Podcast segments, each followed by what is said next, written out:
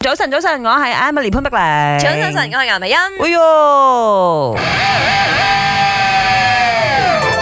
真係聽到呢段音樂，我相信好多人都會重返童年時代。冇錯啦，今日咧我哋 My 我要講嘢，要問一問大家，嗯，即係影響你最深遠嘅動畫片啊，係或者係卡通片，嗯。人物係邊個咧？咁我哋細細個睇啊，肯定最多其中一個就係誒 Disney 系列㗎啦。係啊咪係先啊，所以阿欣你講先啦，你嘅係邊哦，個？好多部嘅，咁但係其中一部咧，到依家我都要洗我嘅女女個腦 㗎啦， 就係 Little Mermaid 啦 Up where they walk, 哇！真係 where they run, up where they 因 stay 為 all 呢個動畫片 day.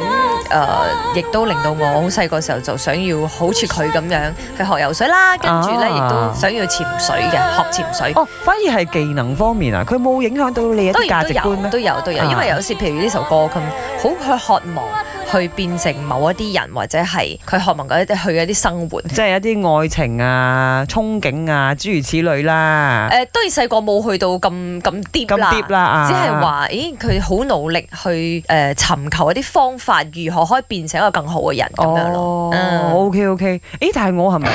可能我真係自細一路同我細佬一齊睇動畫嘅，咁啊嗰時候我就首先荼毒佢睇 Powerpuff 噶啦，點會咁㗎？因為我覺得 Powerpuff 噶係咪好正義啊？嗯佢警惡懲奸咁樣 咧，你 Sailor Moon 嗰啲啊，係係佢打到啲怪獸啊，即 係嗰啲咧。然之後再大 啲，佢又荼毒我睇數碼暴龍咯，嗯同樣地都係為咗去打到啲大魔 王而去戰鬥咁樣 啊，都係有振奮人心係嘅。誒係係再嚟，我以前細個都有睇誒柯南啊，啊，即係係係係，呢個都好睇啊，柯灌南籃高手啦，仲有係㗎七龍珠啦。啊，啊！依家我仔都係睇翻呢啲咩嘅，？其其實實我覺得呢啲動畫咧好正面嘅，經典因為佢㗎都佢會令你咧對於人生嘅方向變得更加清晰。嗯就譬如話呢排好興嘅《鬼滅之刃》啦，係或者係阿姐已經啱啱去嘅呢個《海賊王》，嗯阿姐已經都成日都覺得路飛係佢嘅人生導師嚟 㗎，係啦，成日學嚟學去，啊人生導師哇啊， 咁啊！我聽過話係發泄嘅一種嚟嘅係，OK 啊啦 OK 啦，咁向夢想啟航啊！唔係因為你接觸過啲咩咧，你就肯定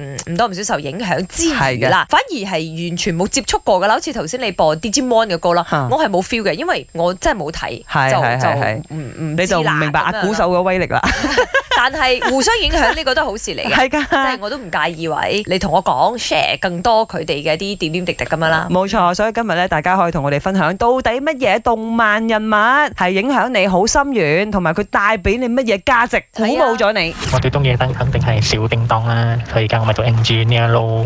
對我影響最大嘅動畫，我諗應該係我年輕時候睇嘅一部叫做《Gundam Wing》嘅動畫，高達應該好多八零後都知道嘅。影響我最深嘅角色嘅，反而唔係主角本身，而係反派誒特麗斯，因為佢俾我感覺係為咗佢自己嘅 agenda，佢可以作出好多嘅犧牲，而且佢教識我咗睇人往往好似壞人嘅，都唔一定係壞人；睇你好似好人嘅，都唔一定做緊好事。